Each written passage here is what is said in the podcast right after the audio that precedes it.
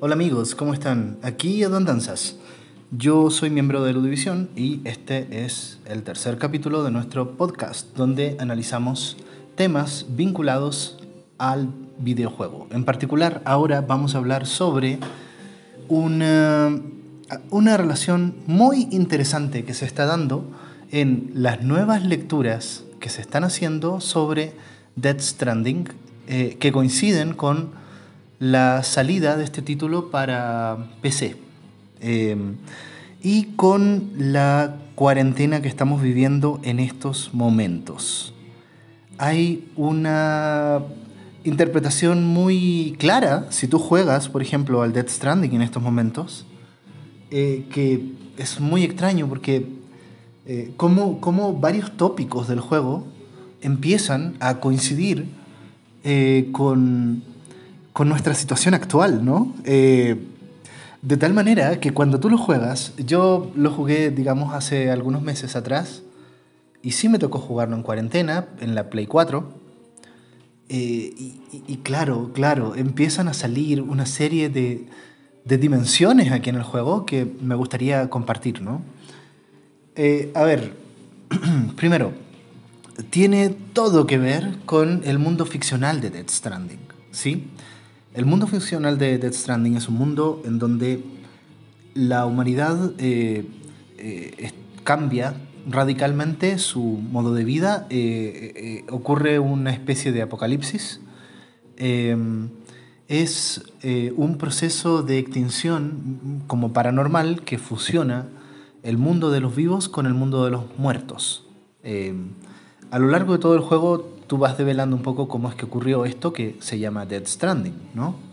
Y que da nombre también al juego. Eh, entonces, ¿qué pasa? ¿Qué ocurre? Ocurre, para los que no lo han jugado, una reseña rápida, eh, ocurre la, mengua o la declinación, como le llaman, que es una lluvia que hace pasar el tiempo rápido. Por lo tanto, eh, gran parte de los seres vivos, que, los animalitos en particular, y los seres humanos, no pueden exponerse a la lluvia directamente. ¿Sí? paralelamente con el Dead Stranding se descubre el Kiralio, que es eh, una especie de eh, compuesto prácticamente indestructible, ¿no? Eh, que es el compuesto con el cual pueden hacer ciertas estructuras que pueden resistir el paso del tiempo que produce la mengua. el efecto de todo esto tiene mucho que ver con los paisajes que te está mostrando el juego, ¿no? Vemos paisajes extraños de naturaleza, eh, donde gran parte de la vida humana eh, se borra un poco de la, de la Tierra, salvo eh, ciertos asentamientos, ¿no? Tú sabes que el juego es Estados Unidos, está ambientado ahí, y yo al principio empecé a jugar, dije, oye, parece que aquí hay puros hologramas, ¿no? Y, y bueno, ¿qué pasa? Lo primero es que eh, yo no sabía si habían seres humanos reales en Death Stranding. Me vinculaba con hologramas.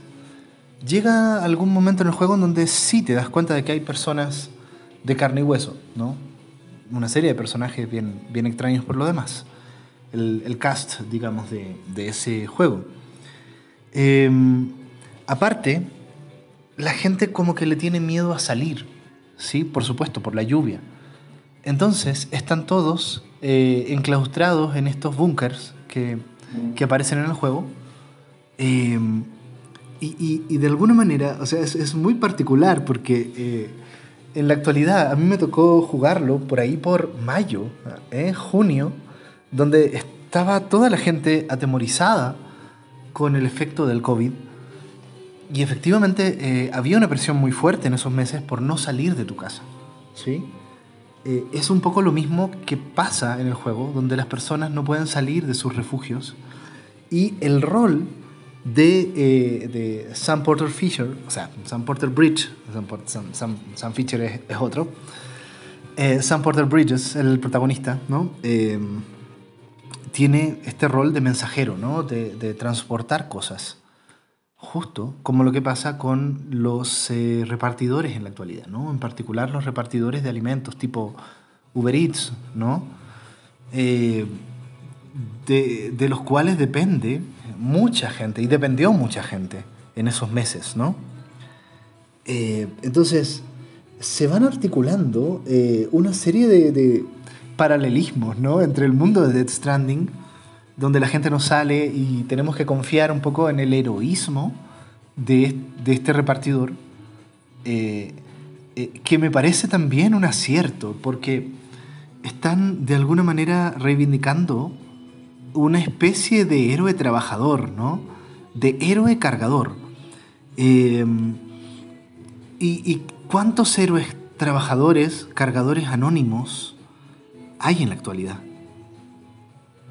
Es impresionante pensar en eso, ¿no? Y cómo el juego eh, resignifica el rol del héroe en ese sentido, ¿no? y de esos héroes dependemos nosotros y dependimos, ¿no? Ahora estamos en este proceso de salida un poco parcial, ¿no? Ya depende mucho, al menos acá en México, de cómo tú te estés tomando la pandemia. Eh, el asunto de los hologramas, gente, eh, me recordó tanto a nuestras videollamadas, ¿sí? Gran parte del contacto, si tú no, no vives con alguien, si, vives con alguien, vas a desarrollar ese vínculo íntimo o intenso a veces para mal incluso, con la persona que te tocó la cuarentena, ¿no? Pero la mayoría de los demás son personas que tú ves a través de una pantalla. ¿Sí? Em, en el mundo de Dead Stranding, tú te contactas con las personas a través de hologramas, que se llaman kiralogramas en el juego. Y, no tienes esta presencia corpórea eh, que mucha gente necesita en, en la pandemia, el tocar a otro ser humano la centralidad, por ejemplo, que tiene el tacto eh, y la mano como símbolo, eh, uno de los símbolos, creo que el símbolo más importante del juego, eh, y cómo se nos priva también a nosotros de ese contacto. Todo, toda esta reflexión viene a la luz de un artículo que voy a, con el que voy a acompañar también esta, este podcast que encontré por ahí en, en internet sobre estos temas, sobre cómo empieza a modificar la pandemia la lectura que tenemos de Death Stranding. Y se vuelve una experiencia, no sé cómo describirla, ¿no? No sé si está bien o está mal. Por una parte, te permite ese sentido de exploración, eh, eh, de salir, de caminar, de hacer trekking, que es justo lo que muchas personas no pueden hacer en cuarentena, ¿no? Eh, el juego te ofrece netamente eso, eh, trekking. Básicamente es un simulador de trekking, entre otras cosas, ¿no? ¿Para qué? Para contactar personas que rara vez ves, ¿no? Pero que están ahí, finalmente, y que necesitan de ese servicio que tú le estás dando, ¿no? Para sobrevivir en este caso y para revincularse. Eh, gran parte del sentido del juego y del mensaje que entrega este tremendo juego, difícil y duro para la mayoría de los, de los videojugadores, ¿no? Porque es un juego largo y cansador, pero si logras llegar al final, el juego te premia, ¿no? Eh, tienes un final extraordinario. Em, y, todo a qué apunta? Más allá de cualquier spoiling, que no, no, me interesa hacer spoiler ni nada, ¿no? Eh, es un mensaje sobre cómo nos conectamos en un escenario hostil, cómo necesitamos estar en contacto con otros seres humanos, ¿no? ¿No será esto lo que está sintiendo tanta gente en la actualidad con la cuarentena? ¿Sí? ¿No empezamos a valorar un poco más este, esta necesidad de estar en contacto con los demás, a pesar del riesgo hacerlo? ¿No? Eh, y además es toda una reflexión muy importante, Dead Stranding, sobre eh, la extinción del ser humano, básicamente, ¿no? Eh, y sobre la fragilidad de nuestra raza que habita este planeta, ¿no? ¿No es acaso también el virus otra prueba de lo frágil que somos, ahora sí en, en nuestro en nuestro mundo real,